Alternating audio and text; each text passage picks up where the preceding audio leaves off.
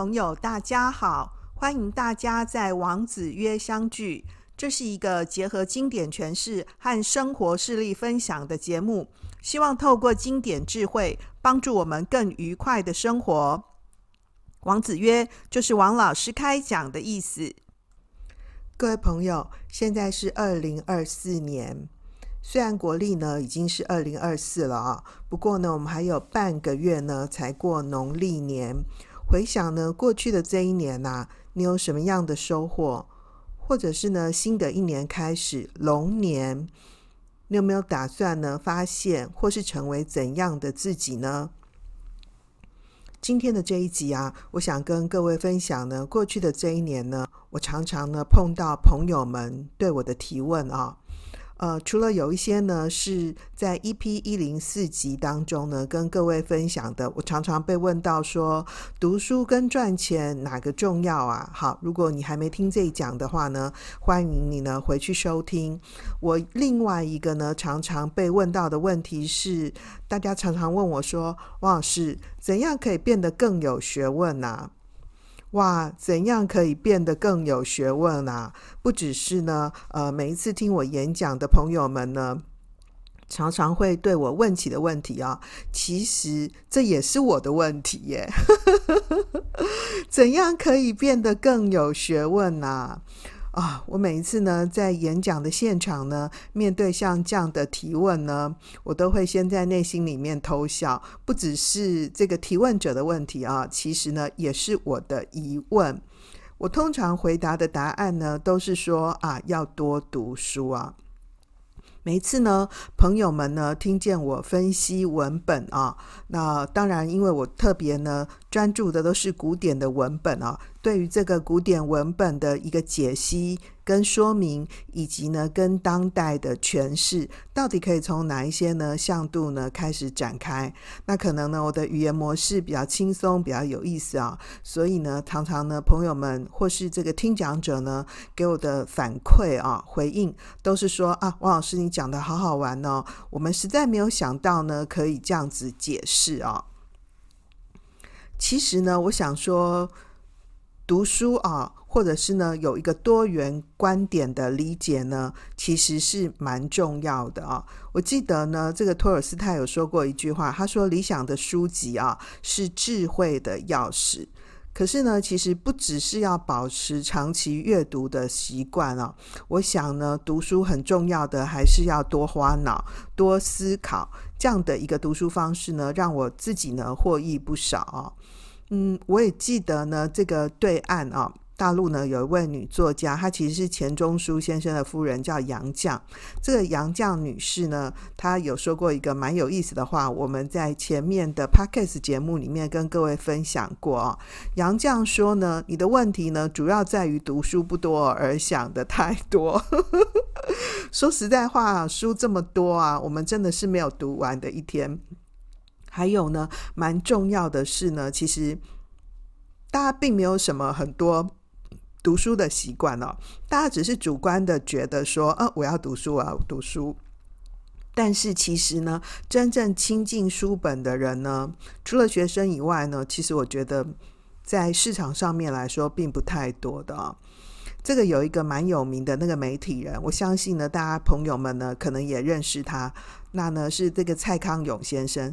蔡康永呢，他就有说过说，为什么我常常鼓励大家读书？因为我们的人生呢非常有限，阅读可以拓宽我们的经验，看见别人的人生是什么样子。一有机会呢，看到别人的人生呢长什么样子，就会培养出一种抽离的能力。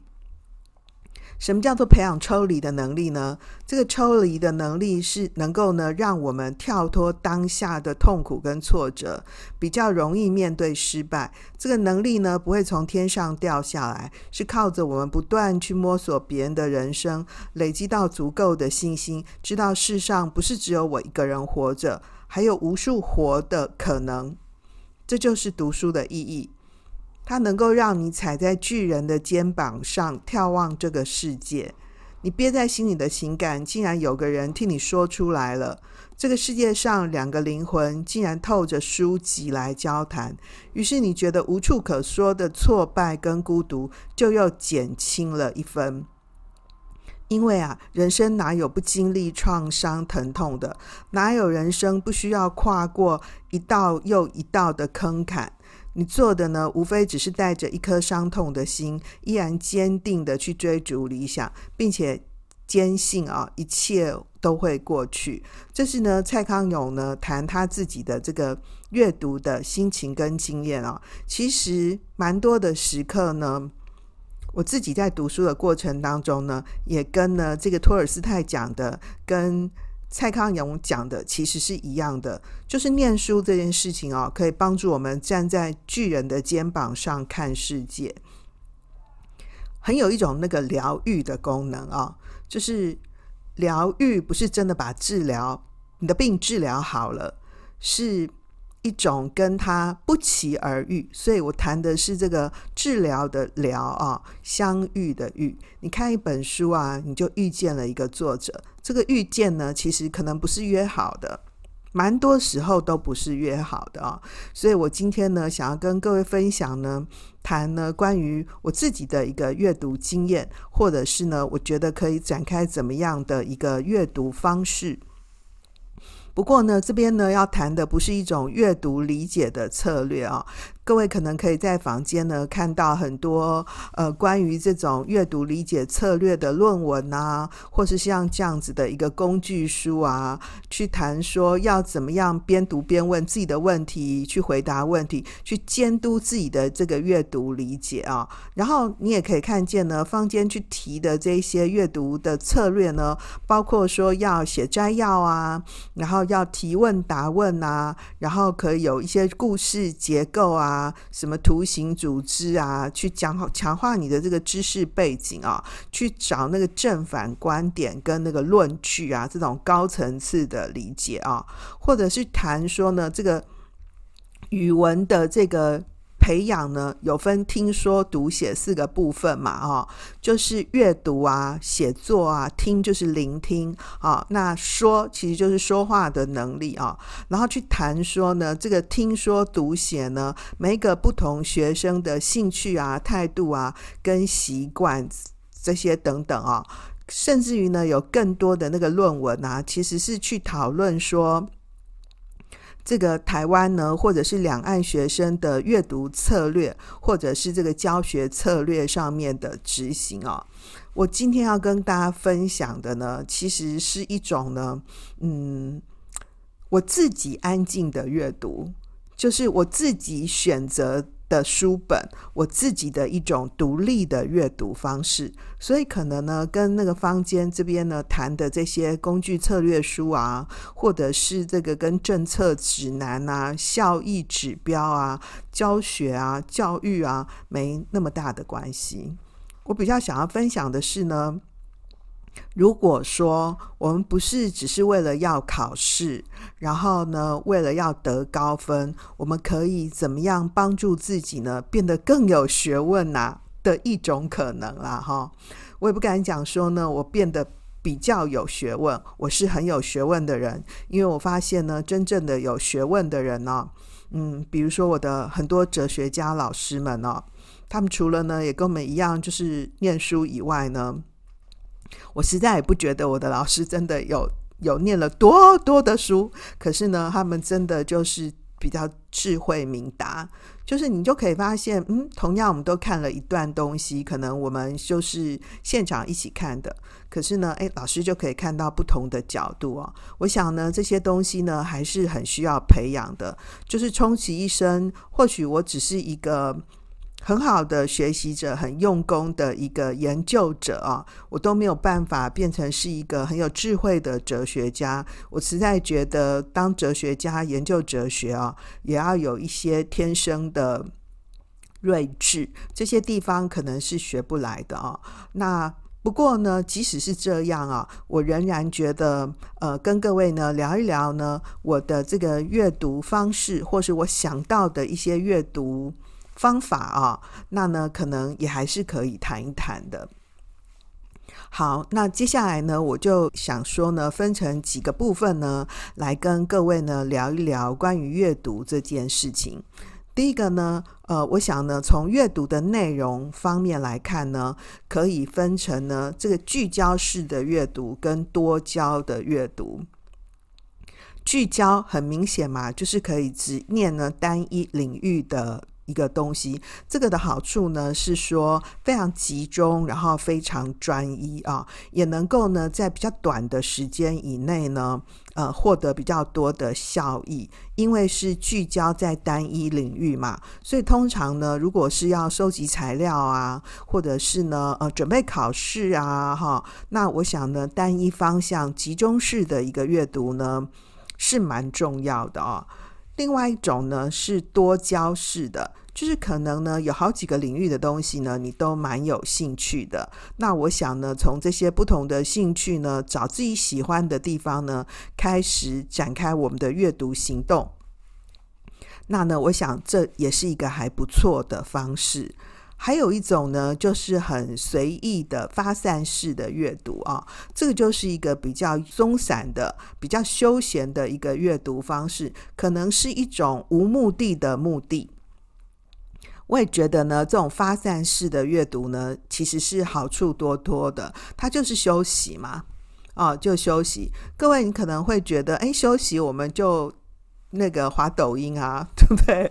或是我们就在床上躺平啊，哈，好，这当然是一种休息的方式啊。不过呢，我想呢，看一些呢很不错的作品啊，这种发散式的阅读，然后嗯，他可能没有为了为什么啊，就是休息，然后休闲啊，或者是一种娱乐这样的一个高端的娱乐呢，如果可以看一点那种精品的小文章、精品的小说。我觉得也是非常有意思的啊！我有很长的一段时间呢，都是发散式的阅读了很多这个外国的翻译小说。那因为呢，那个我都特别选那个比较薄一点的这样子哦，这样我就不用看很久，对不对？就觉得可以看完一本了啊！所以因此呢，我的蛮多这个翻译小说都是这种发散式的阅读呢。下的这个成果，那因为是看小说嘛，所以它就很有故事性啊。你就在每一个小说的故事、小说的主人翁里面呢，看到了他的人生哦。所以后来到很长大以后呢，我才知道说，哦，原来这个是属于什么呃自然派的的小说。好，这个是属于呢这个写实派的小说。我其实，在阅读的当下呢，是没有想这些的啊。我只有觉得，哎，那个封面印得蛮漂亮的哈，然后那个题目蛮吸引人的，然后我就看了。哦，所以我会觉得，呃，不管是从阅读的内容上面来看呢，聚焦式的、多焦式的，甚至于呢是发散式的，都有各自的好处。另外呢，就是从阅读的方式来看哦。这个现在因为科技很发达啊，所以其实蛮多朋友呢会选择这种电子书。那我周围呢也有蛮多朋友跟我说，他们不再买纸本书了。我其实蛮伤心的啊。不过像这种多元媒材的阅读也是蛮好的，可能是蛮符合现代人的需要。比如说，可以看一些这个影像的东西。各位，你一定常在网络上面看到那种三分钟说电影，对不对？或者是我们现在划那个 FB 啊，你你就可以发现很多大家都在做那个 short，对不对？哈，好，因为现代的人呢，这个。越来越难以集中时间了，越来越难以呢这个集中思考，所以像我们 Podcast 节目呢，就每一集都要做三十分钟哦，可能对很多人来说是真的没办法的哦，这个实在是太有压力了，会找到三十分钟的时间来听王老师在哇啦啦啦啦啦啦。好，那不过我要说的是呢，因为是一个声音的陪伴，所以其实。有听有没有听到？那呢？我觉得它其实反而不是最重要的，最重要的是说，嗯，就是我们透过像这样听书的方式，或是听人家谈谈他的观点的方式呢，其实你也就是在跟他互相交换经验、交换思考。那呢，这跟我们传统的去念文字文本呢，其实是不太一样的啊。所以我想呢，这个多元媒材的一个阅读方式呢，恐怕是未来时代里头呢，必然会走的一个趋势。可是怎么样的阅读呢，会收获最大？然后呢，最直接有效呢？嗯，目前为止啊，我还是觉得呢，是文字类的，真的纸本类的这个书籍啊。嗯，我自己手边啊也有蛮多的这个电子书，特别是那个古书，真的太大本了啊。也有很多朋友跟我说，其实就念那个电子版的就好了。那我到目前为止呢，没有。办法做到很好的适应哦，因为我觉得这个在看那个电子版的那个 PDF 啊，不太像我们在做这个纸本阅读一样哈。虽然你也可以一样翻前翻后，你也一样做标签的啊，可是很难说清楚，就是少了一些什么啊。所以目前为止呢，我对于阅读那个电子书，除非是休闲类的啊，如果是呃要比较。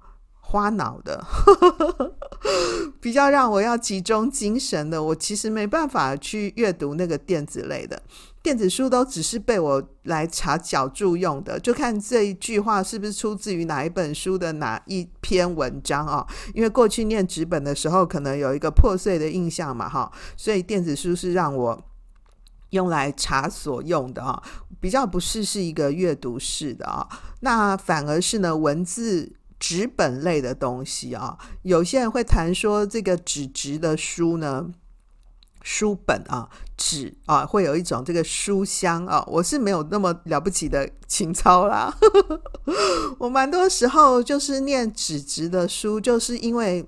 我觉得那个阅读经验比较舒服，就是这样子而已哈。那多元媒材的一个阅读呢，我其实也看得蛮多的啊。不过我都觉得呢，与其看那个三分钟说电影啊，都不如自己真的去花两小时看一场电影。特别是呢，我真的觉得有一些比较不错的片子，诶，王老师我呢都是走进电影院里面看的哦。有没有感觉还蛮奢侈的嘞？对不对？像是前半年看的那个《奥本海默》啊，对不对哈？然后《芭比》呀，哦，这些我都是去电影院里面看的哦，哈，甚至于像那种。蜘蛛人呐，玩命关头啊！我其实没有很喜欢玩命关头诶，可是不知道为什么我每部都有看，而且是去电影院里面看的哦。这是多元媒材啊，影音媒材的一个阅读。那当然，因为我自己是 Podcaster 嘛，所以我是一个 Podcast 的重度使用者啊。几乎这个有时间比较空白的时间，我就。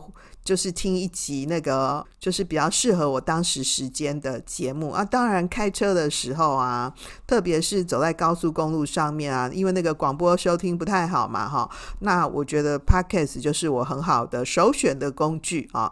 然后以前可能还要听那个 CD 的那种有声书，然后现在就不用了，很多那个。Podcast 的那个知识产出啊，我订了各式各样的节目，比较长的、比较短的，我都觉得给我很多那个呃思考上面的启发。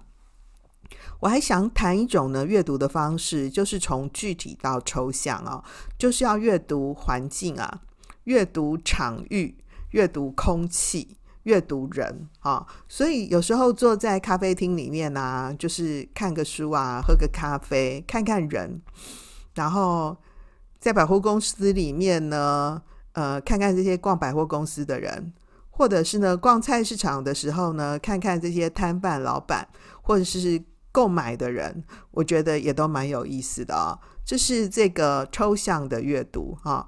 那个我们本省话就是说，爱看有人的目色啦，对不对哈？看懂眼色，看懂眼神，对不对啊？那呢，我想这也是一个蛮有意思的阅读，或者是看那个人说话的方式。他呢，每次讲话的时候都是怎么个说法呢？然后 有时候其实会听到一些。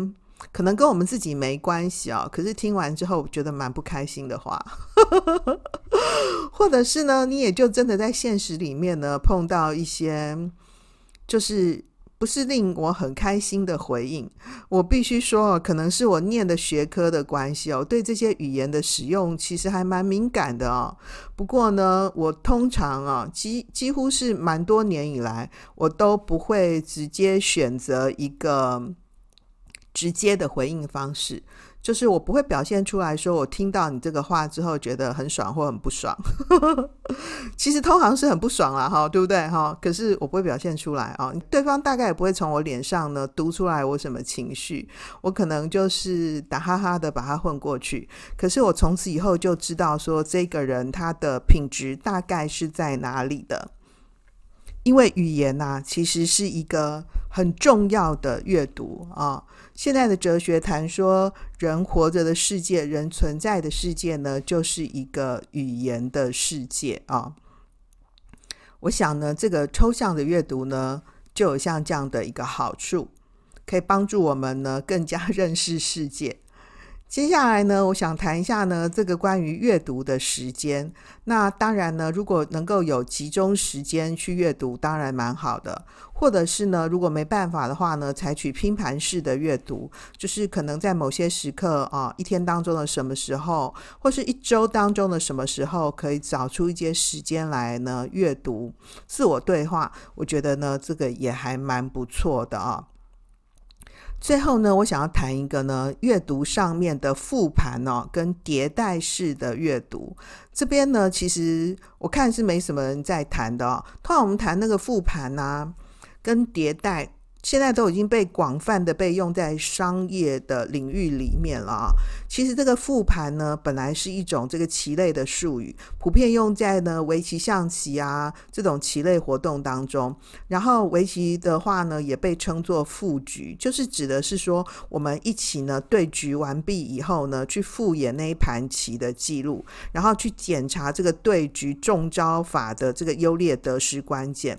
大部分的时候呢，都是用在自学或者是请高手呢给我们指导分析的时刻。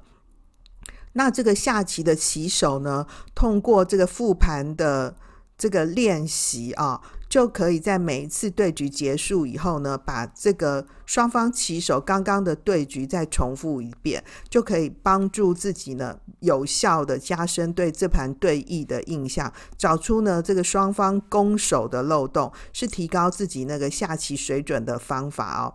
意思就是说，就是透过那个事后客观的表现，去回溯自己当时是怎么想的，那为什么会走这一步啊？那当时是怎么设计的？然后预想接下来来的这个几步。所以呢，这个在复盘当中呢，去进行跟自己呢、跟对方的一个重新的交流，然后呢，同时提出假设，就是当时如果不这样走的话，还可以怎么走？然后怎么走呢，才是最佳方案？所以呢，通过复盘呢，就是把某种熟悉的类似的局面呢，又出现在眼前的时候呢，你就可以知道自己该怎么样去应对，然后脑海中呢，就会出现很多种应对的方法。或者是呢，也可以敏锐地感觉到当时所处的状态，从而对下一次的这个走向呢，做出一个正确的判断。也就是通过这个复盘当中的不断碰撞，不断激发新的方案、新的思路，所以有可能呢，新的思维、新的理论就可以呢从这里萌发。为什么要谈说呢？阅读的复盘呢？啊？就我们平常呢，念书呢，可能念一念呢，念过也就念过了。那呢，其实蛮有一些呢，很重要的书呢，其实是可以读一次再读一次的。就你再读一次的时候呢，你就可以发现，哎，上次呢，在这边我没有读过。或者是呢，我刚刚谈的那种抽象式的阅读呢，可能那个人呢讲的那句话，可能跟我们自己个人没什么关系，或者是可能是有关系的。可是你回去之后呢，复盘再想一想，你就可以更加认识和理解那个人、那件事，或者是那本书。所以呢，我想呢，这个复盘呢，其实是重复的去阅读同类型的。或者是同一本书呢，里面不断帮助自己精进的蛮好的方法。另外呢，我要谈的是迭代。迭代呢是指呢重复反馈过程当中的活动。通常呢，它的目的呢是为了逼近所需的目标或者是结果，所以其实阅读当中的这个迭代哦，特别适合应用在目标、目的明确的阅读。比如说，你是为了准备考试，就是面对每一次过程，然后又重复一次的迭代，然后每一次的迭代得到的结果呢，就可以作为下一次迭代的初始值。重复执行这一系列的运算步骤，然后呢，从前面的量依次呢求出后面的量的过程。那这样的一个过程呢，就是对前一次所得结果施行相同的运算步骤呢得到的，这叫做迭代。所以呢，透过复盘跟迭代式的阅读啊，我们就可以呢把我们输入的东西呢。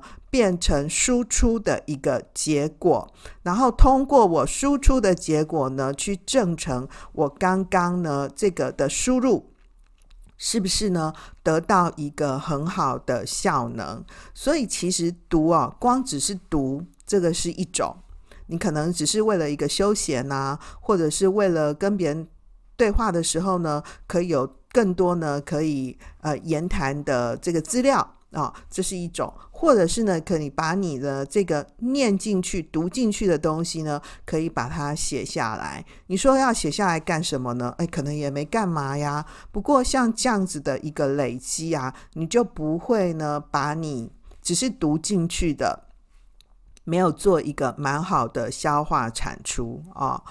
那呢，这个我来举一个呢，这个 Elon Musk 啊、哦，其实呢，他这个。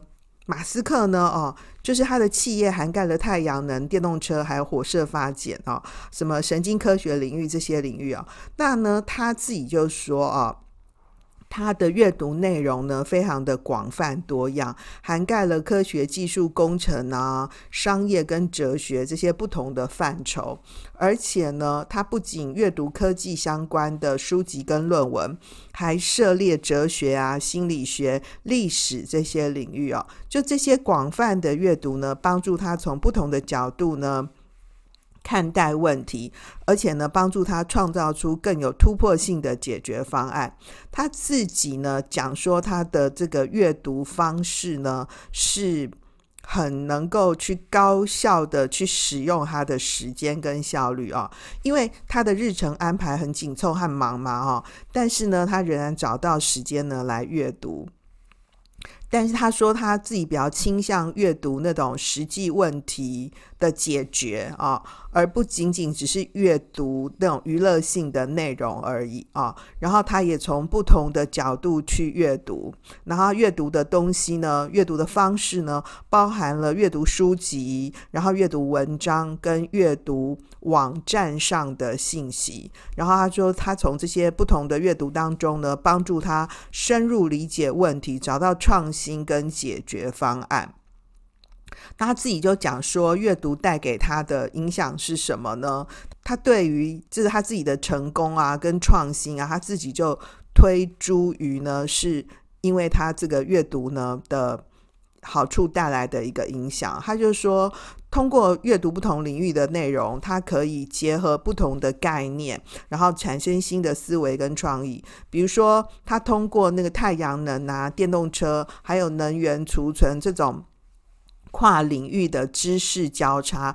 让他呢创建了特斯拉跟太阳能城啊、这些公司。另外呢，他还说他的阅读习惯培养了他问题解决的能力跟分析能力，让他能够在面对困难的时候呢找到有效的解决方案。另外呢，通过阅读哲学跟心理学领域的书籍啊、他学会了呢处理压力跟挑战，保持冷静跟创造力、哦。所以总的来说呢，这个马斯克认为说，阅读的习惯是帮助他成功的重要关键。也又因为呢，他广泛的阅读，让他能够在多个领域当中呢融会贯通，并且呢从中呢获得灵感跟创意哦，这有助于呢他创造出影响深远的创新解决方案。那呢，他的阅读方式哦，同时也强调了高效利用时间，这是他在多个领域里面追求突破的成功模式之一啊。我想呢，其实啊，不管是怎么样的阅读方式，念书这件事情啊，都是一个很私人、很个人的一个活动哦。呃，这个培根有讲过说，书籍啊是时代的波涛当中呢，航行的思想之船，他小心翼翼的呢，把珍贵的货物传送给一代又一代。我不晓得呢，对各位来说，阅读代表些什么啊？不过呢，我想。这个念书啊，带给我们的好处呢，其实是非常多的。现在重点就是呢，我们能不能保持一个持续阅读的习惯，持续的跟自己对话？我想呢，在一年呢快要结束的时候呢，用这样的一段文字呢，来跟各位分享。书籍是在时代的波涛里航行的思想之船。那所以呢，欢迎大家呢保持持续的阅读习惯喽。今天的重点整理：第一个，阅读的内容呢可以分成呢聚焦、多焦跟发散式。那聚焦呢就是集中一个范围的阅读，多焦就是多个范围，或者是呢随意的闲散的走走。发散式的阅读我也觉得蛮有意义的。第二个。阅读的方式呢，可以采取呢传统的文字文本的方式，然后或者是现代影音的这种多元媒材方式，还有呢，另外去阅读空气这种抽象的阅读也很有意义哦。第三个，阅读的时间呢，可以是集中式的、拼盘式的。我想呢，不管是集中式的阅读或拼盘破碎的阅读，累积都是蛮重要的。最后呢，我想谈一种呢复盘跟迭代式的阅读，可以帮助我们呢从输入到输出，谈呢自己呢读跟写当中的一贯活动，累积自己的思考，然后呢帮助自己呢不要船过水无痕，可以把自己呢读过的东西呢都写下来。好喽，今天的这一讲呢就到这里。这是我们用聊天的方式呢，在二零二三年的农历最后，跟二零二四年呢的即将展开的时候呢，送给我自己呢和各位的一段礼物。那么想说，二零二四年呢新的开始要展开怎样的人生呢？那就祝福你喽！谢谢大家的收听。让我们透过经典好声音，感受经典智慧，一起发现一个更好的自己。我是王老师，我们下次见哦，拜拜。